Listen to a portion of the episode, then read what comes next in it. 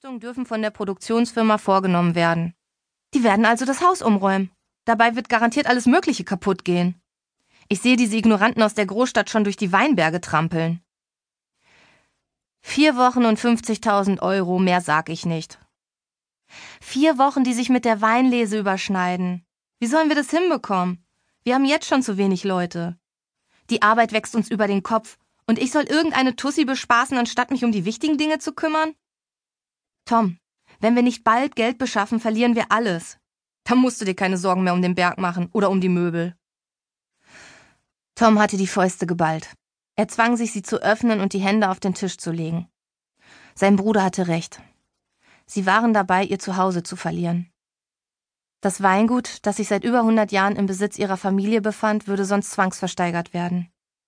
Zwei miese Ernten hintereinander hatten ihre Geldreserven schmelzen lassen wie einen Schneemann im Juni. Inzwischen ging es wieder bergauf, aber die Erträge würden erst im nächsten Jahr Gewinn abwerfen. So lange mussten sie die Bank hinhalten. Normalerweise war das auch kein Problem. Auf dem Land kannte man schließlich die Tücken des Wetters und damit verbundene Ernteausfälle. Kreditinstitute reagierten eigentlich flexibel und verständnisvoll. Es sei denn, einer der Stammtischkumpels des Bankvorstandes war scharf auf das Land, auf dem die Hypothek lastete. Okay, so schnell kommen wir wahrscheinlich nie wieder an so viel Geld. Es war ein Fehler, das spürte er. Und doch, ich mache es. Landliebe Szene 2 Elisabeth. Kamera 1 Frontale auf Paul Weidenmann. Liebe Zuschauer, heute habe ich mich für die neue Landliebe-Folge nach München aufgemacht, um Elisabeth zu treffen. Die Kesse-Köchin möchte Winzer Tom näher kennenlernen. Warum hast du dich für den warmherzigen Weinbauer entschieden, Elisabeth? Einblendung Foto Tom Sander, Kamera 2, Halbfrontale auf Elisabeth Lorenz. Ähm, er sieht auf dem Foto sehr nett aus und er hat einen interessanten Beruf. Das stimmt. Lass uns den Zuschauern an dieser Stelle ein Geheimnis verraten. Tom und du, ihr habt viele Gemeinsamkeiten. Er gehört genau wie du zu den kreativen Menschen. Ja? Kamera 1, Frontale auf Paul Weidenmann und Elisabeth Lorenz. Tom baut leidenschaftlich gern Modellflugzeuge. Und wir wissen, dass du davon träumst, irgendwann ein eigenes Nagelstudio zu eröffnen. Das nenne ich perfekte Voraussetzungen. Ähm, ja, das ist ja wirklich ein tolles ähm, Hobby. Ich bin unglaublich gespannt auf Tom. Euer erstes Treffen steht sicherlich unter einem guten Stern.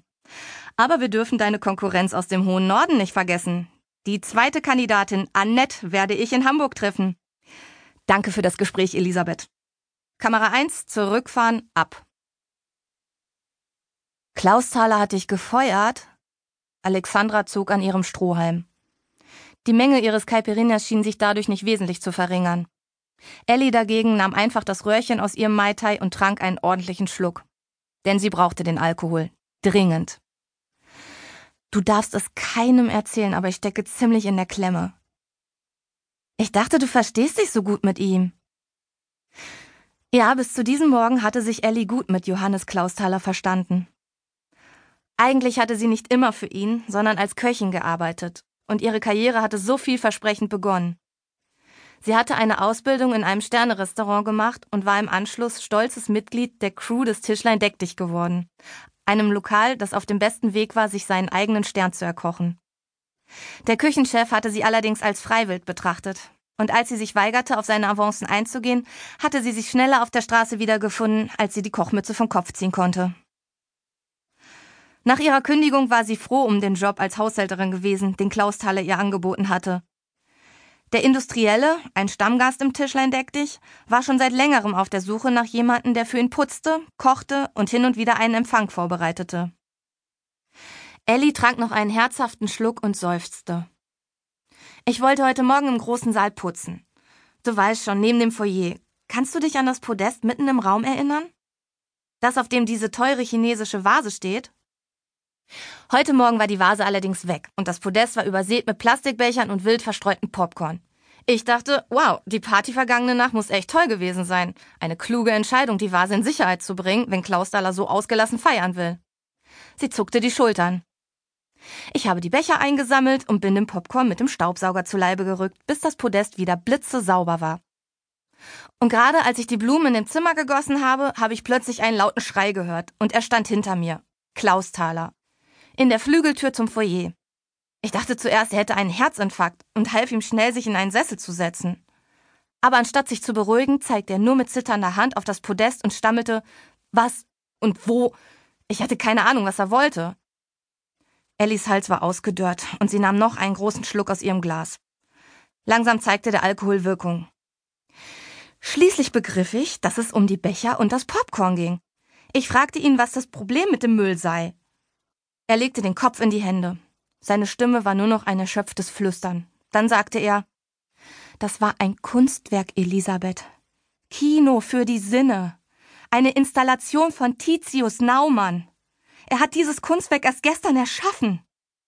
Alex verschluckte sich an ihrem Cocktail und begann heftig zu husten. Das war Kunst? Die Becher? Und das Popcorn? brachte sie zwischen ein paar keuchenden Atemzügen hervor. Ellie nickte. Sie wünschte sich nicht mitten in einer angesagten, überfüllten Münchner Bar zu sitzen, sondern zu Hause, wo sie sich die Decke über den Kopf ziehen konnte. Ich habe ihm angeboten, alles zu reparieren, stattdessen hat er mich gefeuert. Alex zog einen weiteren Mikroliter aus ihrem Glas. Dann suchst du dir eben einen neuen Job. Ellie legte den Kopf auf den Tresen und schloss die Augen. Das ist nicht das Problem, murmelte sie, sondern die 9845 Euro, die das Kunstwerk wert war. Der nächste Morgen begann mit höllischen Kopfschmerzen. Drei Mai Tai waren definitiv zweieinhalb zu viel. Zumindest auf nüchternen Magen. Ellie tappte barfuß in die Küche und sprach im Stillen schon ein Dankgebet, als sie den Duft von Kaffee wahrnahm. Alex als Freundin und weltbeste Mitbewohnerin war nicht einmal mit Gold aufzuwiegen. Vor allem nicht, wenn sie bereits Kaffee gekocht hatte. Ellie schenkte sich eine Tasse ein und schüttete etwas Milch hinein. Sie balancierte die Tasse zum Küchentisch, wo besagte Freundin bereits beneidenswert munter auf der Tastatur ihres Laptops herumhackte. Was treibst du da? Ellie nippte an ihrem Kaffee. Ich habe eine super Idee, wie du innerhalb von vier Wochen 10.000 Euro verdienen kannst. Vorsichtig setzte Ellie ihre Kaffeetasse ab. In vier Wochen. Ja, ich suche schon die ganze Zeit nach einer Kandidatin für eine Sendung. Dabei hatte ich sie genau vor der Nase. Und was für eine Sendung? Wenn Alex, die für eine Künstleragentur als Talentsucherin arbeitete, niemanden fand, der in das Profil des Projektes passte, war Wachsamkeit geboten. Landliebe. Schon mal gehört? Diese Dating-Reality-Show mitten in der Pampa? Vergiss es. Warte doch mal. Alex drehte den Laptop zu ihr um und zeigte auf das Foto eines Mannes auf dem Monitor. Um den hier geht es. Einen Moment lang betrachtete Ellie das Foto. Zugegeben, auf dem Bild sah er attraktiv aus. Groß und breitschultrig, mit dunklen, lockigen Haaren. Sein Kinn war unrasiert und seine Augen hatten die Farbe von flüssigem Karamell. Er trug Jeans und ein Flanellhemd über einem T-Shirt. Das ist Tom, erklärte Alex. Süßer Typ, wenn du mich fragst. Sie drehte den Laptop wieder zu sich herum. 35 Jahre alt und Winzer an der Mosel. Er ist in der Freiwilligen Feuerwehr und baut in seiner Freizeit gern Modellflugzeuge zusammen. Eine solche Gelegenheit an 10.000 Euro zu kommen, bietet sich nur einmal im Leben. Nur vier Wochen und schon bist du deine Schulden bei Klausthaler los. Es gibt doch immer zwei Kandidaten. Bekomme ich das Geld auch, wenn er die andere auswählt? Er muss dich nehmen. Die zweite Frau ist eine Schauspielerin, eine Attrappe sozusagen. Sie dient nur dazu, die Zuschauer glauben zu machen, dass der Kandidat wählen kann. Ellie seufzte. Und was muss ich tun? Um ehrlich zu sein, hätte die Produktionsfirma gern eine Kandidatin, die einen Dirndl trägt, weil sie aus München kommt. Sie soll ihre Reize ein wenig hervorkehren und nicht unbedingt den IQ einer Raketenforscherin haben. Das ist nicht dein Ernst. Alex schenkte ihr ein strahlendes Lächeln. Es gibt auch eine Show, in der man einen völlig Fremden heiraten muss. Dagegen ist Landliebe ein Klacks. Es sind nur vier Wochen, die vergehen wie im Flug. Landliebe, Szene 3, Tom. Kamera 1. Totale auf Paul Weidenmann und Tom Sander. Tom, Endlich durftest du die niedliche Nageldesignerin Elisabeth treffen, hast sie zur Begrüßung sogar in dein